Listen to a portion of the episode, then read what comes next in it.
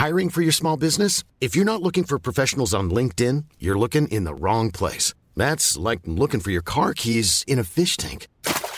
LinkedIn helps you hire professionals you can't find anywhere else, even those who aren't actively searching for a new job but might be open to the perfect role. In a given month, over 70% of LinkedIn users don't even visit other leading job sites. So start looking in the right place. With LinkedIn, you can hire professionals like a professional. Post your free job on linkedin.com slash people today.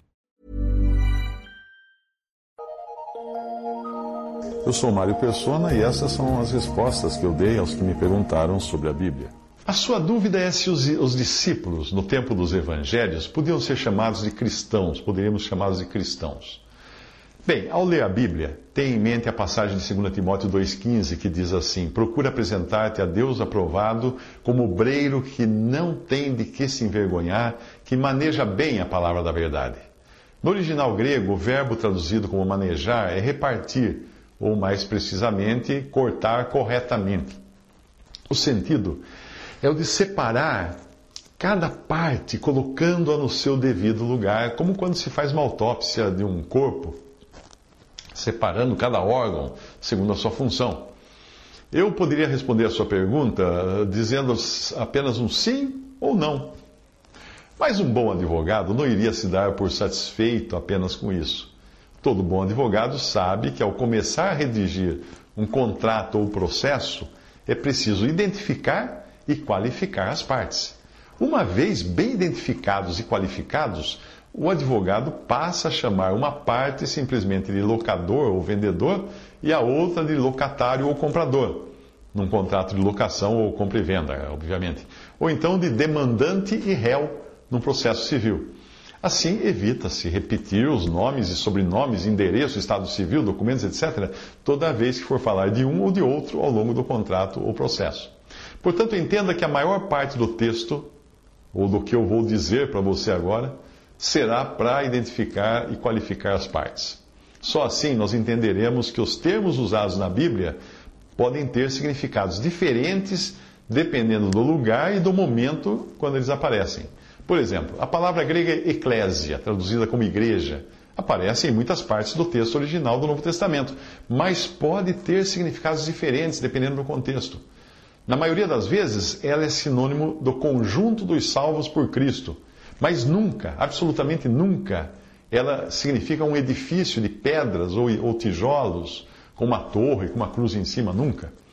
Ninguém no período dos apóstolos diria que comprou tijolos para construir uma igreja, porque não faria sentido. Ela é edificada com pedras vivas, como escreveu Pedro. Vós também, como pedras vivas, sois edificados casa espiritual e sacerdócio santo para oferecer sacrifícios espirituais agradáveis a Deus por Jesus Cristo. 1 Pedro 2,5.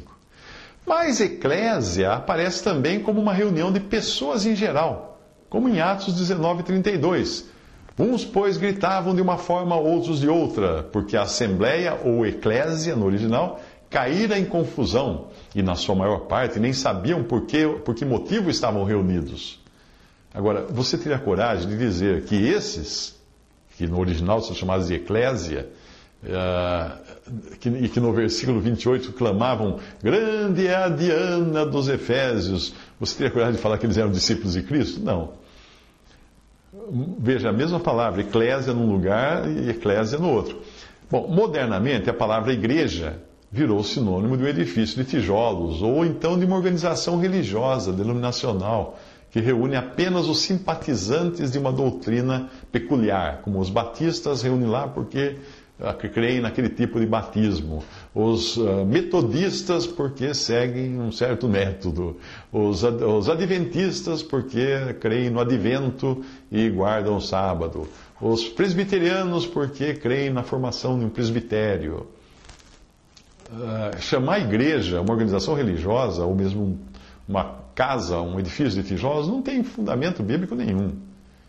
Se, se, se você quiser entender a Bíblia, você nunca pode buscar o um entendimento na cristandade, que é o que os homens fizeram. A cristandade, o que é a cristandade? É o que os homens fizeram com o cristianismo, depois de adaptá-lo às suas próprias maneiras. Então você olha em volta, fala assim: ah, eu vou, vou aprender o que é cristianismo. Não olhe para a cristandade, a cristandade. É o pior lugar para você aprender.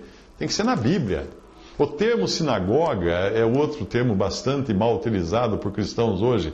Depois que muitos passaram a usar igreja como sinônimo de edifício, um edifício físico, onde pessoas se reúnem para ler, ouvir as escrituras, não foi difícil acharem também que sinagoga e igreja eram a mesma coisa no Novo Testamento. Afinal, se Jesus frequentava a sinagoga nos evangelhos e os primeiros discípulos iam à sinagoga no livro de Atos, que era um edifício de pedras, conclui-se que sinagoga e igreja seriam a mesma coisa, ou seja, um lugar físico onde se vai para ouvir a palavra, para orar, adorar e louvar a Deus, certo? Não, errado. Erradíssimo. Se você entendeu que igreja é um conjunto de pessoas, e mais precisamente o conjunto dos salvos por Cristo, então precisa entender que sinagoga não é a mesma coisa. Sinagoga é um edifício de pedras ou de tijolos e basta colocar os óculos para você enxergar que sinagoga sempre aparece associada ao judaísmo na Bíblia, nunca ao, ao cristianismo. Tratava-se de um lugar de leitura e de orações para os judeus, como é até hoje. Se tiver uma sinagoga na sua cidade, vai ver lá o que, que fazem lá. São judeus. Na sinagoga eram lidos os livros do Antigo Testamento por judeus e para judeus. Ninguém ia à sinagoga para ouvir falar de Jesus. Aí você diz, ah, e assim, e assim, porque nós encontramos os apóstolos pregando na sinagoga. Ah, claro, porque eles iam lá para falar de Jesus e tentar convencer os judeus de que Jesus era o Cristo profetizado no Antigo Testamento. Eles iam lá pregar para judeus, não iam participar de um culto lá. Em Atos 19, Paulo, entrando na sinagoga, falou ousadamente por espaço de três meses, disputando e persuadindo-os acerca do reino de Deus. Mas, como alguns deles se endurecessem e não obedecessem, falando mal do caminho perante a multidão, retirou-se deles e separou os discípulos, disputando todos os dias na escola de um certo tirano.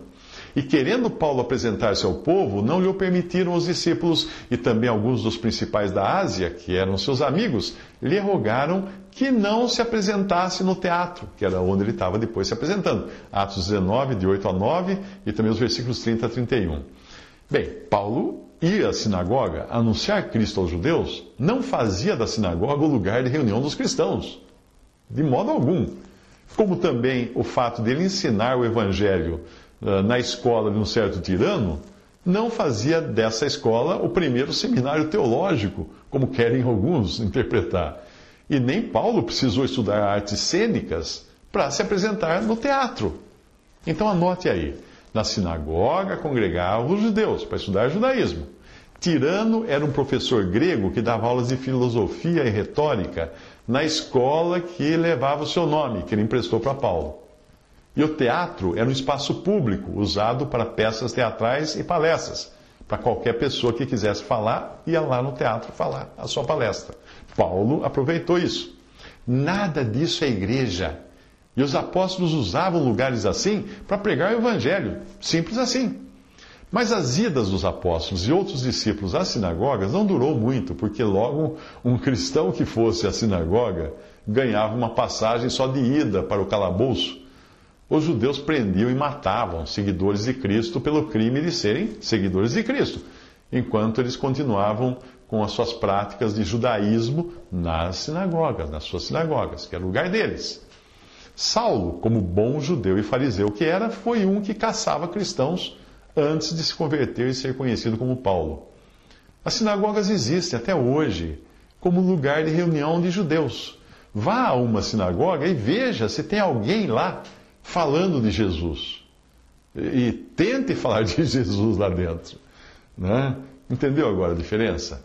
E templo? Bem, a palavra significa templo significa um lugar de adoração que podia ser de religiões pagãs ou do judaísmo. No caso do judaísmo, só existia um templo. Um templo, que era o de Jerusalém. Nem outro.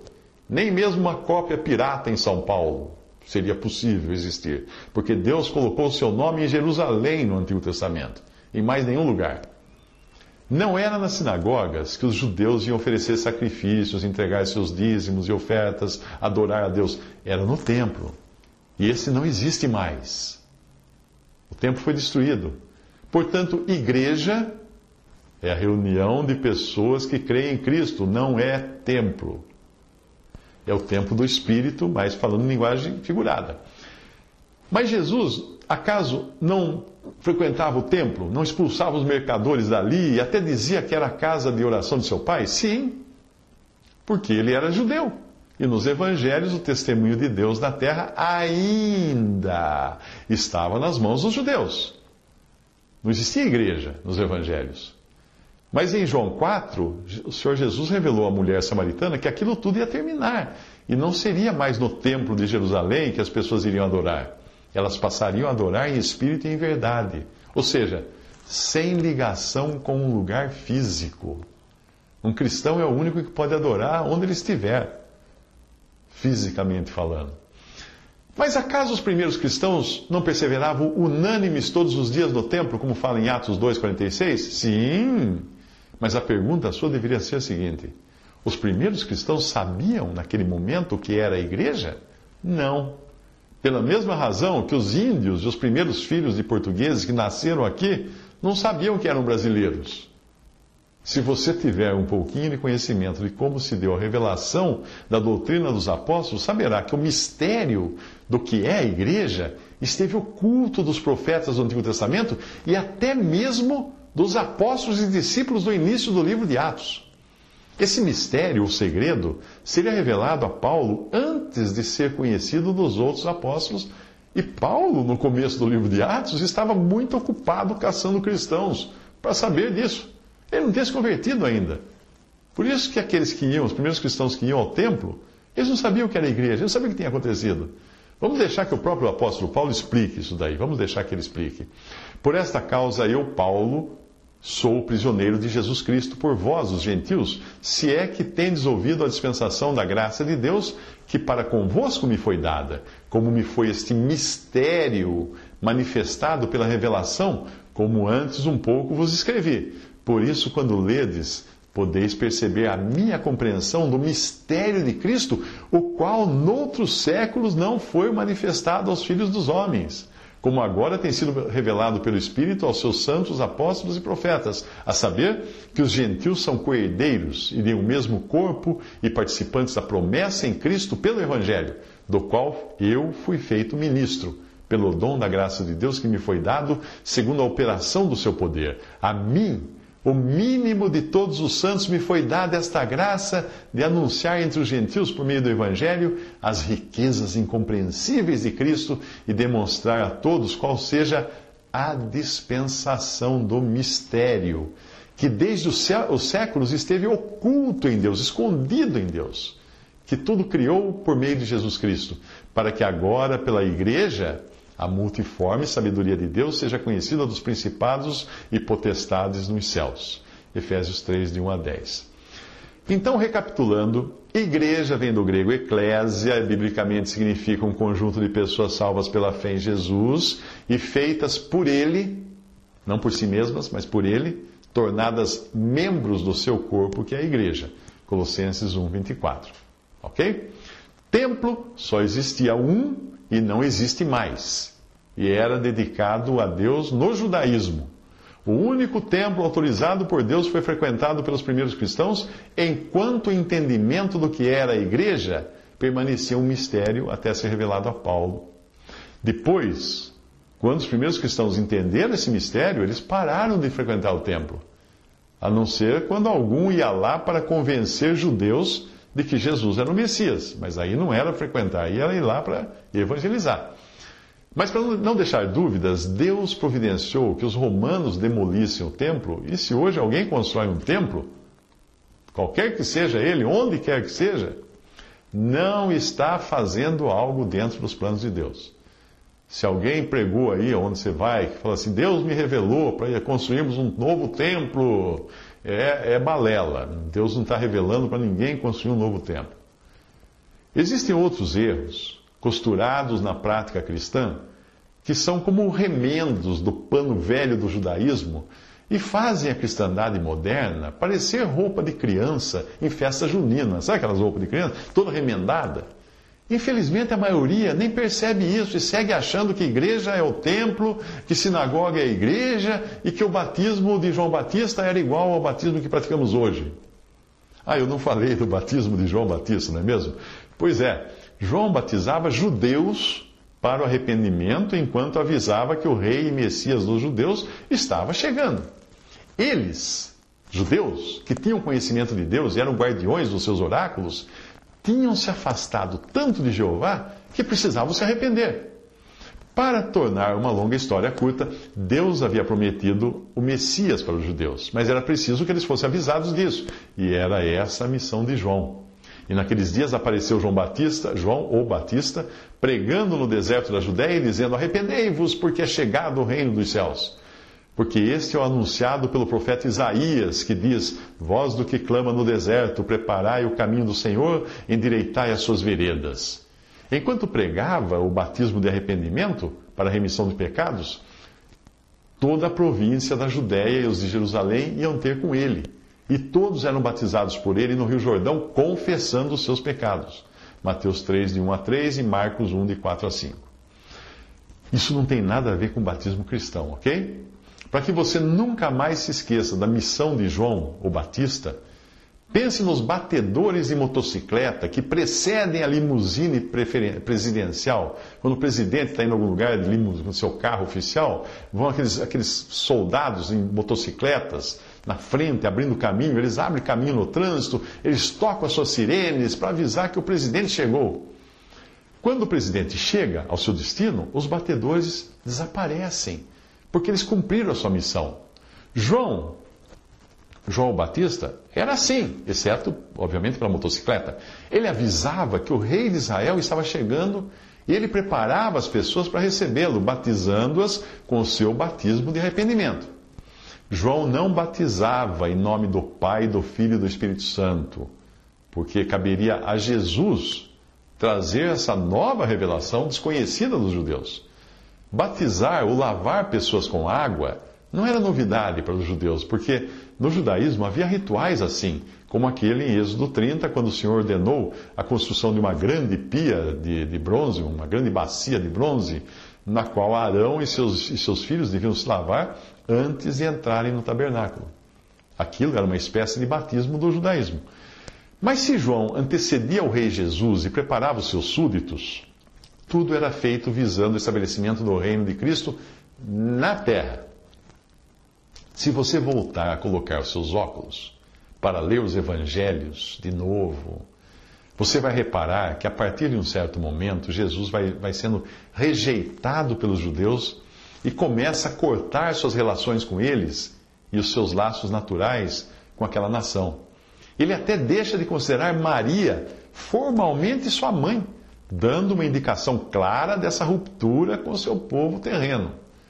Veja a passagem: a multidão estava sentada ao redor dele e disseram-lhe: Eis que a tua mãe e teus irmãos se procuram, estão lá fora. E ele lhes respondeu, dizendo: Quem é minha mãe e meus irmãos? E olhando em redor para os que estavam sentados junto dele, disse: Eis aqui minha mãe e meus irmãos, porquanto qualquer que fizer a vontade de Deus, esse é meu irmão e minha mãe, e minha irmã e minha mãe. Marcos 3, 32 a 35. Lendo os evangelhos, você vai perceber também que a partir de certo ponto, João Batista é literalmente tirado de cena nessa nova concepção de coisas. Se Jesus veio para o que era seu e os seus não o receberam, como fala João 1,11, agora ele vai reunir discípulos de um reino futuro que é chamado Reino dos Céus. No primeiro evangelho, evangelho de, Mar, de Mateus, porque de lá, dos céus, veio esse reino. Ou ele é também chamado do reino de Deus nos outros evangelhos, porque o Emanuel, ou Deus conosco, estava na terra apresentando o escopo moral divino do seu reino. Esse reino, que estava no meio dos judeus enquanto o seu desprezado rei andava aqui no meio deles, em Lucas 17, 21 fala disso, deixou essa forma quando Jesus ascendeu, subiu aos céus. Porém, o reino continuou presente. Mas agora é um reino em mistério, isto é, oculto aos olhos. Todavia, todos os que reconhecem o senhorio de Cristo estão incluídos na esfera desse reino visível. para o qual os princípios morais que regem, que regem esse reino foram ensinados por Jesus nos evangelhos, em especial nas parábolas. E aqui mais uma distinção importante de palavras. Jesus é rei para judeus, para os judeus que participarem desse reino e que participarão desse reino, cuja manifestação é futura, mas ele não é rei da igreja. É errado um cristão chamar Jesus de meu rei. E a menos que a, a, sua noiva ou esposa chame você assim, né? Você vai entender que existe uma grande diferença entre ser súdito de um rei e ser noiva de um senhor. Então anote aí. Para nós cristãos desse período da igreja, há um só Deus, o Pai, de quem é tudo e para quem nós vivemos, e um só Senhor, Jesus Cristo. 1 Coríntios 8, 6. Mesmo que você seja um cristão da Bahia, não é correto chamar Jesus de meu rei. Chame Jesus de Senhor e chame a Deus de Pai, que aí vai ficar biblicamente de bom tamanho. Mas talvez seja melhor eu nem mencionar que a igreja não é o reino, mas está atualmente na esfera do reino até sair da terra, quando então o reino continuará aqui ainda não manifesto por cerca de sete anos. Serão anos de grande sofrimento para aqueles que não tinham escutado o Evangelho antes, escutarão nesse período, se convertendo e sendo perseguidos até Cristo descer dos céus. Ele então colocará os seus pés no Monte das Oliveiras, irá julgar as nações e estabelecer o seu reino. Então, de forma manifesta, visível, concreta, real, para todos esses que ficarem na terra, numa terra parcialmente restaurada para receber seus, seus moradores porque não vai ser toda a terra restaurada, não. Tem lugares que vão continuar uh, sem restauração. Mas, como eu disse, eu nem vou mencionar isso, porque é muita informação, isso aí daria um estudo separado. Voltando a João Batista, que pregava o evangelho do reino, que tinha chegado, que estava no meio deles, no qual se entrava pelo arrependimento e vivendo como era exigido de um súdito do rei Jesus. Isso nos evangelhos. Mas a partir da rejeição de Jesus, ele e seus discípulos continuaram a pregar o evangelho do reino, porém visando agora um reino futuro, onde os súditos de Cristo viveriam e reinariam com Cristo durante mil anos. Apocalipse 20, versículo 4. Neste mundo também. Não tem nada de céu na esperança dos evangelhos para os judeus. Uh, esse reino vai ser de mil anos. E de onde você acha que o diabo tirou a ideia para inspirar Hitler no seu Reich de mil anos, né? Claro. Foi nesse contexto desse reino futuro que Jesus ensinou os discípulos a irem por todo o mundo batizando e fazendo discípulos para Cristo, que é Jesus. Essa missão que ele deu aos seus discípulos, aos seus doze, nunca foi realmente realizada, porque logo viria a cruz, a ressurreição, a ascensão de Cristo ao céu e aqueles apóstolos receberam aquela missão naquele momento como representantes de judeus que ainda virão e irão se empenhar em cumprir aquela missão. Embora hoje os cristãos acatem a mesma ordem, porém não para levar o evangelho do reino, mas o evangelho da graça, que é outra coisa diferente. Um cristão não anuncia arrependei-vos que é chegado o reino. Não. O cristão prega, crê no Senhor Jesus e será salvo. Essa é a mensagem da graça. E o cristão não coloca como perspectiva uh, para o evangelizado, para aquele que está ouvindo a palavra, morar mil anos na terra. Não. A perspectiva dada pelo Evangelho agora, da graça, é viver eternamente nos novos céus. Mas vamos, vamos interromper aqui para um intervalo. Que intervalo? Bem, aquele que estava previsto antes da criação porém que você não encontra no Antigo Testamento, que é o tempo presente. Esse intervalo é o tempo presente. Os últimos dois mil anos, em que não é mais Israel o testemunho de Deus na terra, mas é a igreja. Se é que tendes ouvido a dispensação da graça de Deus, que para convosco me foi dada, como me foi esse mistério manifestado pela revelação, como antes um pouco vos escrevi, disse Paulo aos Efésios em 3, capítulo 3, versículos 2 ao 3. Ele deu o nome de dispensação da graça de Deus a esse tempo, a esse período da igreja, que até então tinha sido um mistério ou segredo oculto dos profetas do Antigo Testamento, e que foi apenas pincelado de leve nas palavras de Jesus em Mateus 16, 18, quando ele disse: Edificarei a minha igreja. E ele usou o verbo no futuro em relação àquele tempo dos evangelhos. Por quê? Porque a igreja não existia naquele momento. Edificarei a minha igreja. Nós entramos agora no intervalo, como se alguém tivesse tirado a pilha do relógio das profecias bíblicas para só recolocá-la depois dos intervalos, ou depois do intervalo. Só então terminarão, só, só depois, depois que acabar esse intervalo, que já dura dois mil anos, é que irão terminar de, de se cumprir as escrituras, as profecias do Antigo Testamento, e é, aí se cumprirão com a ajuda do livro de Apocalipse a partir do capítulo 4. Então entenda que nós estamos hoje em Apocalipse 3. Não entramos no 4. E a igreja não estará na terra quando começar o capítulo 4 de Apocalipse, ok? Então eu espero que você não seja mais um que vai me escrever perguntando em que trombeta de Apocalipse nós estamos, porque nós não estaremos aqui quando as trombetas tocarem, ok? Parado então o relógio profético em Atos 2, cumpria-se a promessa feita aos discípulos de que Jesus enviaria o Espírito Santo para estar não só com eles, mas neles, habitando neles para sempre.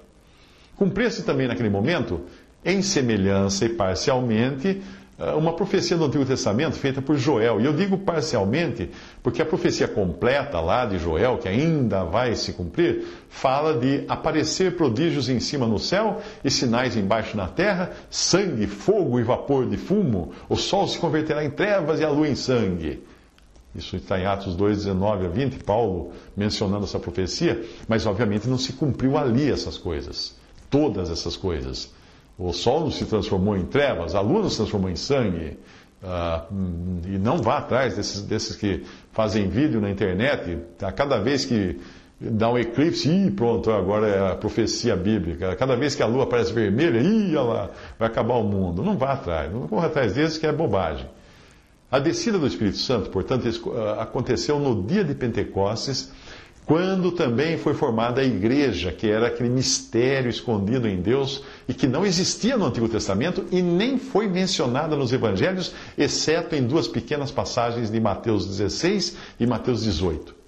Nesse dia, em Atos 2, e somente nesse dia, hein, ocorreu também o batismo no Espírito Santo, ao qual Paulo se referiu com estas palavras, abre aspas, pois todos nós fomos batizados em um Espírito, formando um corpo, quer judeus, quer gregos, quer servos, quer livres, e todos temos bebido de um espírito. Fecha aspas, 1 Coríntios 12, 13. Você já viu aqueles filmes quando eles batizam um navio que vai ser lançado ao mar? Uma pessoa bate uma garrafa de, de champanhe no casco do navio, aquilo é o batismo do navio. Por quê? Porque aquele é o início, o princípio. Tudo que diz respeito àquele navio está incluído ali. Inclusive peças que eles não colocam no navio todas as peças. Eles primeiro deslizam para dentro do mar e aí eles vão levando coisas que estão na terra e, e colocando peças lá dentro para terminar de montar. O navio é terminado de montar no mar já, boiando. Não na terra, porque senão ficaria muito pesado. Então, muitas coisas que eles podem levar depois, levam depois. Mas o batismo foi feito ali, no lançamento. É assim que foi o batismo no Espírito Santo, na formação da igreja. Agora coloque outra vez os seus óculos e você enxergará que Paulo, quando ele escreveu isso aos Coríntios, ele estava se referindo a um evento passado, quando o Espírito formou um corpo de judeus e gregos ou gentios, o que obviamente ocorreu antes de Paulo, de Paulo ter se convertido, antes desses coríntios se converterem. Mas eles foram batizados lá atrás, quando esse corpo, que é a igreja, se formou foram batizados no Espírito Santo na formação da igreja. Era como se eles estivessem na terra quando o navio foi batizado, lançado ao mar, e depois com o barquinho eles chegaram lá. Oh, você participou do batismo desse navio? Sim, sim. Eu estava incluído. Apesar de não estar nele naquele momento, mas eu estava incluído nele. Agora, o selo do Espírito é outra coisa. Esse acontece, aconteceu com cada crente em Cristo abre aspas, depois que ouvistes a palavra da verdade, o evangelho da vossa salvação, e tendo nele também crido, fostes selados com o Espírito Santo da promessa, o qual é o penhor da, da nossa herança para a redenção da possessão adquirida, para louvor da sua glória. Efésios 1, de 13 a 14. Agora sim, selo do Espírito. Nós não somos batizados com o Espírito Santo ou batizados no Espírito Santo quando nos convertemos, nós somos selados. E o, batismo Espírito Santo? Lá atrás. Aconteceu já uma vez. Se todos os dias acontecesse algum batismo do Espírito Santo, nós teríamos um milhão de igrejas pela terra. Mas aconteceu uma vez na formação da única igreja que existe, que é o corpo de Cristo. Bem, depois de viajarmos um bocado, eu vou tentar responder a sua pergunta, que é se nós podemos uh, dizer que os apóstolos nos evangelhos poderiam ser chamados de cristãos. Você deve ter até esquecido da pergunta. Bem, eu acho que já deu para você perceber que para se entender a Bíblia, é preciso separar bem as coisas e colocá-las cada uma no seu devido lugar. Se quando criança você brincou de massinha de modelar, você sabe que depois de um tempo de grudar aqui, grudar ali, aquelas massinhas que eram belas cores quando chegaram no estojinho, elas viram uma massa de uma cor só, uma cinza. Fica tudo cinza. E é cinza, sim, a visão que a maioria dos cristãos hoje tem da Bíblia. Porque eles não prestam atenção nas suas diferentes cores e sabores, nas coisas distintas não manejam bem a palavra da verdade, colocando cada coisa no seu devido lugar sem misturar. Mistura tudo, fica cinza, aí não, não dá para entender mais nada. É, então, com tudo isso explicado, é aí que nós vamos encontrar o termo cristãos sendo usado apenas no livro de Atos. E, o que é muito importante, apenas depois de rompidos todos os laços que o cristianismo tinha com o judaísmo. Atos capítulo 11 começa com Pedro tendo que se explicar para os apóstolos e irmãos que estavam na Judéia que também os, os gentios tinham recebido a palavra de Deus. Não foi fácil para Pedro. Por isso, Pedro leva um puxão de orelha daqueles de Jerusalém que eram da circuncisão, ou seja, que achavam que o que tinha acontecido com eles em Pentecostes era apenas um avivamento do judaísmo e eles teimavam viver com remendos do Velho Testamento. Mas não era como Pedro, mas não era um, um, um reavivamento do, do, do, judaísmo, era a formação da igreja, como Pedro detalha agora ao contar a conversão do centurião gentil Cornélio e de muitos outros gentios. E é assim que o capítulo 11 chega ao ponto que nos interessa. Veja só: os que foram dispersos pela perseguição que sucedeu por causa de Estevão caminharam até a Fenícia, Chipre e Antioquia, ou seja, fugiram de Jerusalém não anunciando a ninguém a palavra senão somente aos judeus. E havia entre eles alguns homens síprios e sirenenses, os quais, entrando em Antioquia, falaram aos gregos, anunciando o Senhor Jesus. E a mão do Senhor era com eles, e grande número creu e se converteu ao Senhor. E aí segue toda uma descrição que você pode ler depois. E sucedeu que todo um ano se reuniram Barnabé e Paulo naquela igreja de Antioquia e ensinaram muita gente e em Antioquia foram os discípulos pela primeira vez chamados cristãos. Atos 11, 19 e 26. Então, não, não use um termo quando e onde ele não é usado na Bíblia, porque dá toda uma confusão. Lembra que eu falei da igreja, de templo, ah, e sinagoga e tantas coisas? Então, não mistura a massinha, vai ficar tudo cinza. Repare que em alguns pontos agora, repare nesses pontos, são muito importantes. Primeiro, a separação entre o que era Israel e o que era igreja ficava muito clara. Já no começo desse capítulo 11 de, de, de, de Atos, apesar do trecho começar com judeus limitando-se a falar de Cristo a judeus, os primeiros judeus que fugiram de Jerusalém por causa da perseguição, eles só pregaram para judeus. Mas logo, alguns homens cíprios e sirenenses, os quais entrando em Antioquia, falaram aos gregos anunciando o Senhor Jesus. Atos 11, 20. Segundo ponto importante, a passagem não diz que os convertidos tivessem adotado para si o nome de cristãos. Ele não fala assim, ei pessoal, vamos chamar, como é que nós vamos chamar eh, esse grupo aqui? Vamos chamar de cristãos? Não. Eles não precisavam chamar a si mesmo de cristãos, porque eles sabiam muito bem quem eles eram, seguidores de Cristo. Mas os incrédulos, os de fora, precisavam de um nome para carimbar, para identificá-los. Uh, mas essa identificação não era generalizada também, porque mais à frente nós vamos encontrar Paulo e outros que estavam com ele sendo identificados como judeus pelos gentios de Filipos, irados porque Paulo tinha libertado uma jovem possessa. Na passagem diz assim: Estes homens, sendo judeus, perturbaram a nossa cidade. Atos 16, 20. Então, pra, para os gentios que não entendiam nem o que era igreja, eles eram simplesmente judeus.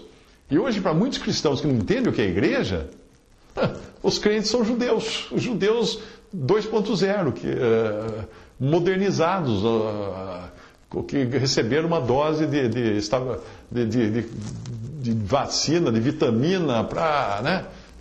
Não, nós não somos judeus, nós somos salvos por Cristo e em conjunto somos igreja, corpo de Cristo. Portanto, cristão, o termo cristão, começou como um nome inventado pelos incrédulos e este nome só é encontrado mais uma vez nas Escrituras. São três vezes que ele aparece. Mais uma vez, uh, ou mais duas vezes, né, ele vai aparecer. Primeiro em Atos 26, 28, quando a, a Agripa diz a Paulo: Por pouco me queres persuadir a que me faça cristão. Porém, o sentido do que ele disse aí uh, é, dos, os de fora, chamando assim, para entender que sentido é esse que a gripe estava falando, nós vamos entender, tem que ler, temos que ler 1 Pedro 4, de 15 a 16. Pedro escreveu assim: Que nenhum de vós padeça como homicida ou ladrão ou malfeitor ou como quem se entremete em negócios alheios, mas se padece como cristão, não se envergonhe, antes glorifique a Deus nessa parte. Portanto, Pedro associou cristão, o termo cristão, à rejeição a padecimento, a perseguição, a sofrimento. E é assim que nós deveríamos nos lembrar do termo. Todos os que piamente querem viver em Cristo Jesus padecerão perseguições. Segundo Timóteo 3,12. E quando, quando o rei fala para Paulo aquilo, você quase você está querendo me, me, me, fazer transformar em cristão?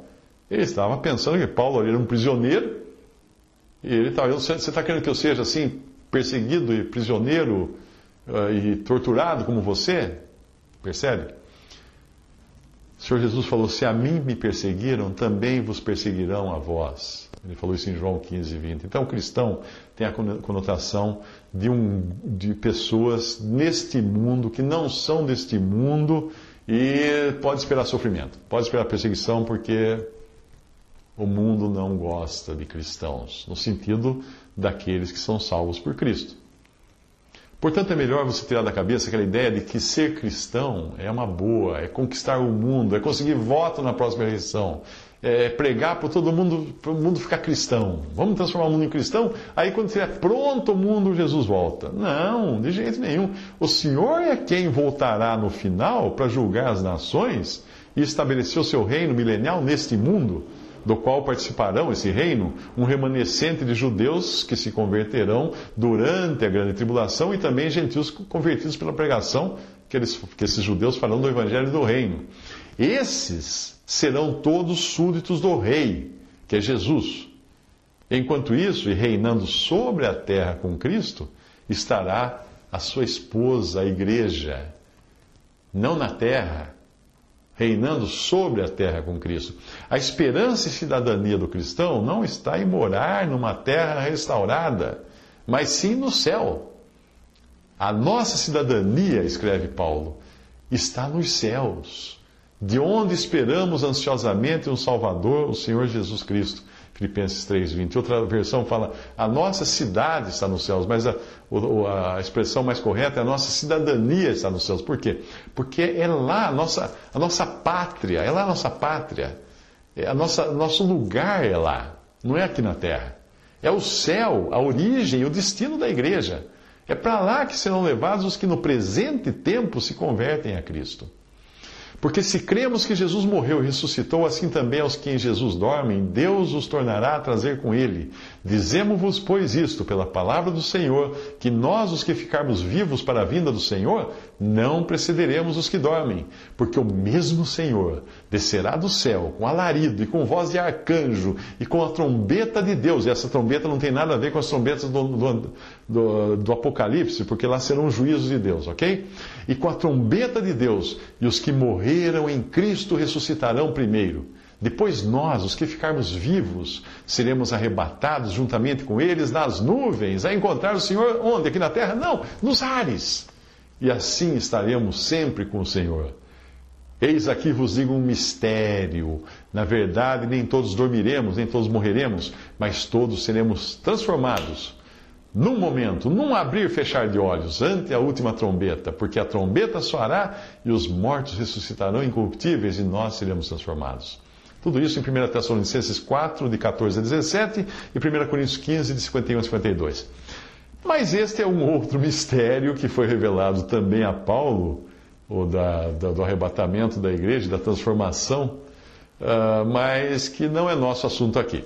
Sobre ele e outros assuntos, você pode descobrir mais indo no Google ou no YouTube e digitando assim, por exemplo, arrebatamento mais Mário Persona. Pode fazer a mesma coisa com toda dúvida que você tiver. Digita assim, uh, assunto da, da, sua dúvida, obviamente, uma palavra da sua dúvida, mais Mário Persona. Por que isso? Porque eu tenho muitas respostas já publicadas, mais de duas mil, em texto, áudio e vídeo dos mais diferentes assuntos, e você vai encontrar.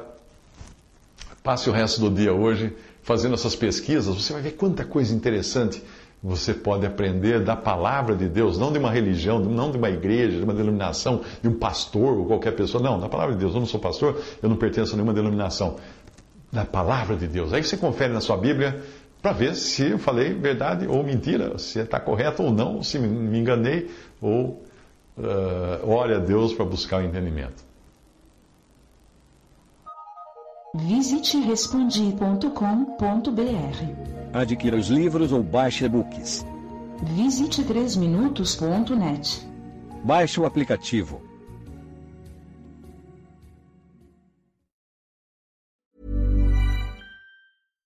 Hi, I'm Daniel, founder of Pretty Litter. Cats and cat owners deserve better than any old-fashioned litter. That's why I teamed up with scientists and veterinarians to create Pretty Litter. Its innovative crystal formula has superior odor control and weighs up to 80% less than clay litter.